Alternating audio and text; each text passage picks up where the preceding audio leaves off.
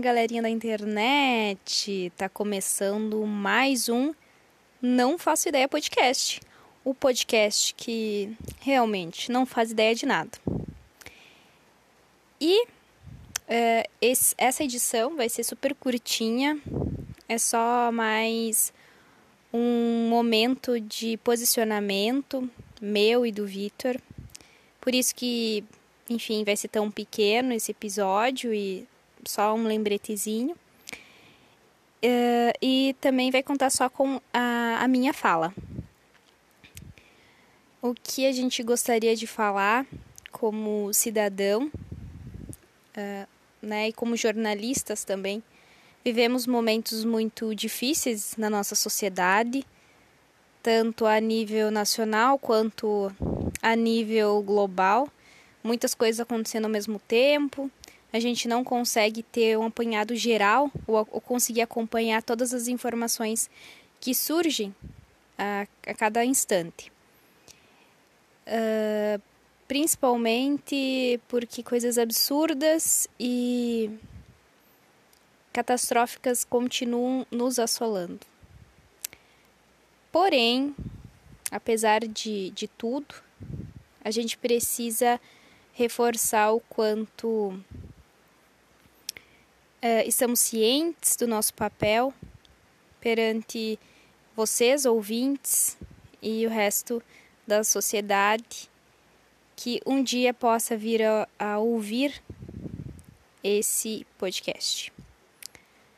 Então, gente, uh, mais do que nunca, gostaria de, de falar sobre uh, os protestos que estão ocorrendo nos Estados Unidos e, e me solidarizar com os meus irmãos pretos.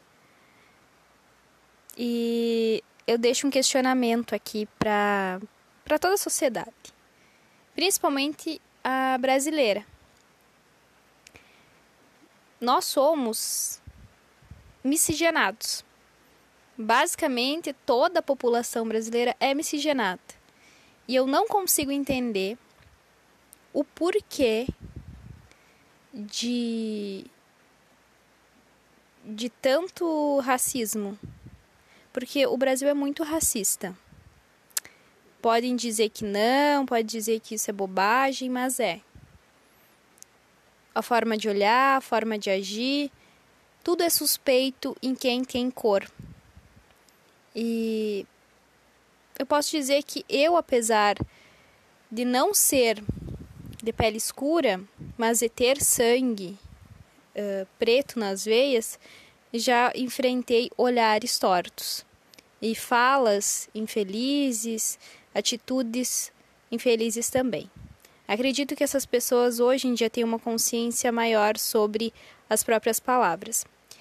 Mas imagine uma pessoa que é preta mesmo, que tem toda a sua carga identitária muito visível. Ela enfrenta muito mais.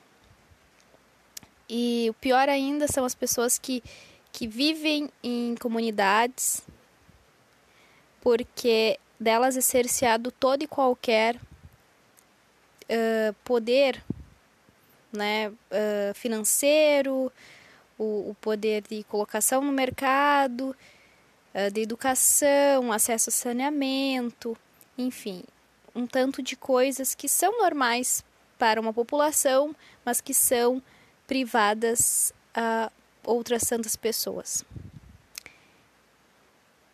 Eu quero saber de você, Brasil.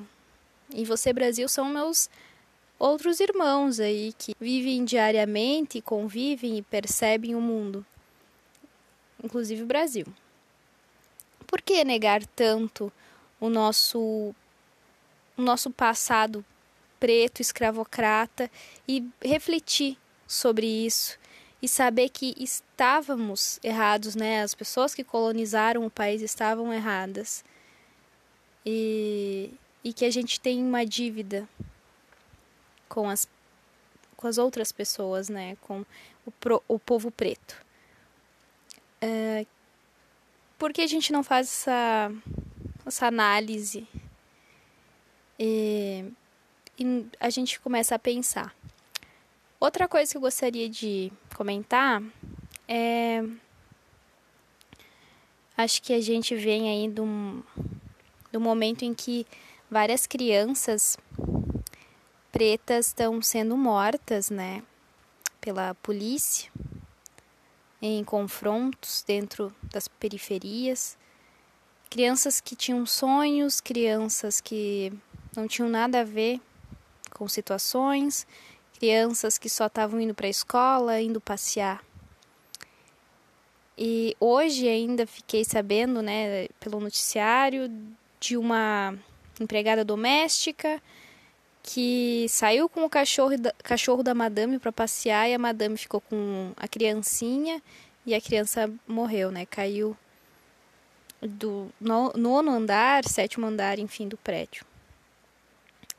E ela pagou a fiança de 20 mil, tá solta, tá tranquila. Ela é uma mulher branca, né? Filha do prefeito da cidade.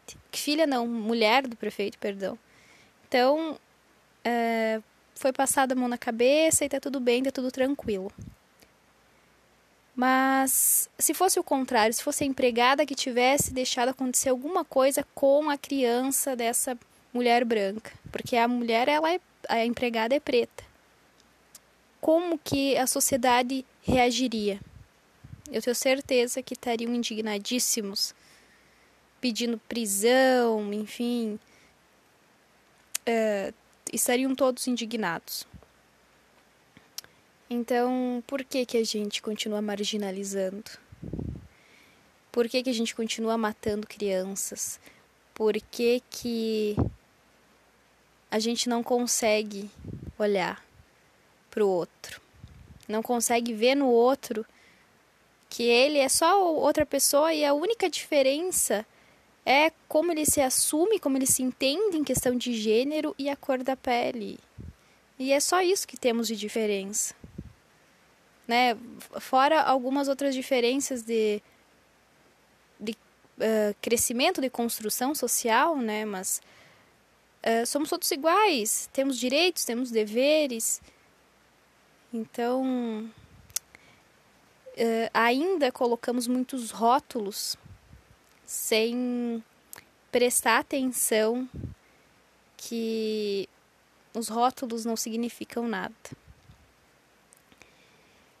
É, mais do que isso, também queria parar para refletir o quanto né, esse movimento dos Estados Unidos, de Minneapolis, ele influenciou tanto um país que sofre muito, né? Os Estados Unidos sofrem muito com o racismo, isso é visto, a gente cresce vendo isso. A gente, acredito que quase todo mundo da minha faixa etária aqui, entre 20 e 25 anos, uh, sempre assistiu, né? Que se criou assistindo Todo Mundo Odeia o Cris, Eu a Patroa e as Crianças, O Maluco no Pedaço. Inclusive, no Maluco do Pedaço, no quarto, quinto episódio, o, o carinha que é rico, enfim, sai com, com a, o, o primo, enfim, e eles são presos, e eles são presos porque estavam com um carrão. E o carro era do, do, do sócio do pai, né? E, e eles estavam, assim, ó, indignadíssimos. Dois uh, policiais brancos indignados porque eles eram ladrões, porque eles eram pretos. Então, é, entendam, gente, é, todas essas é, essas séries que passavam na década de, de 90, né, no caso, elas mostravam muito bem o racismo e a gente continua vendo atitudes racistas e agora eu acho que tem se intensificado com toda certeza por causa questão governamental também, né? Tem essa questão mais fechadinha, né, mais branca, elitizada por causa de presidente também. O que é, é basicamente igual no Brasil, né, se tu parar para pensar. Mas o quanto isso molda, né, gera o estopim da revolta de um país, porque o país cansou, né? Uh, chegou o momento de, de dar um basta, de pedir um basta. E eu, sinceramente, acredito, espero e tenho um anseio para que todo esse movimento das vidas negras importam, que realmente seja uh, colocado, uh, seja efetivo, na verdade, para a nossa sociedade mundial, para que o racismo acabe realmente. E acabar é uma utopia, na verdade, mas para que isso não volte a acontecer, para que pessoas não sejam mortas por causa do seu da sua cor de pele. Isso não é aceitável. A humanidade já evoluiu o suficiente para saber e para entender que isso não faz sentido nenhum. Numa geração de que temos celulares tão inteligentes que reconhecem, nossa face, a gente ainda tem uma, uma sociedade que não consegue reconhecer no outro um, um irmão, uma pessoa que tem, enfim, os, me os mesmos direitos que si próprio, né? Então, que a gente consiga pensar, entender, reconhecer no outro só o outro, sem adjetivação, sem rótulos, para que a gente possa, né, entender que objetificar alguma pessoa, adjetivar uma pessoa, uh, machucar uma pessoa, matar uma pessoa, não faz sentido algum. Então, eu vou deixar uns algumas uh, leituras, alguns algumas pessoas assim que sejam bacanas e você acompanhar o conteúdo, uh, pessoas, né, pessoas influencers, enfim, que sejam escritores, cantores, uh, lá no Instagram. Aqui eu não tenho agora em mãos, mas uh, vou deixar lá várias coisinhas para vocês seguirem e darem uma olhada. E lembrem-se, vidas negras importam e é esse o movimento de agora pensar nas vidas negras, porque há muito tempo os brancos, e eu me incluo nisso porque eu sou de cor branca, né? Nós brancos estamos não estamos cuidando dos nossos irmãos negros, estamos vendo eles serem mortos e estamos de braços cruzados. Uh, vamos lutar por isso. É esse o nosso posicionamento e todo o nosso posicionamento é antirracista e antifascista. Eu espero que o fascismo não tome conta, porque no momento em que é, uma política, uma ideologia que prega que um ser humano é superior ao outro, a gente consegue entender o quanto a sociedade está doente e precisa urgentemente ser resgatada desse abismo, né?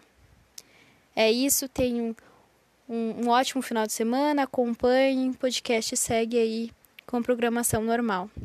Um beijo para vocês e até mais.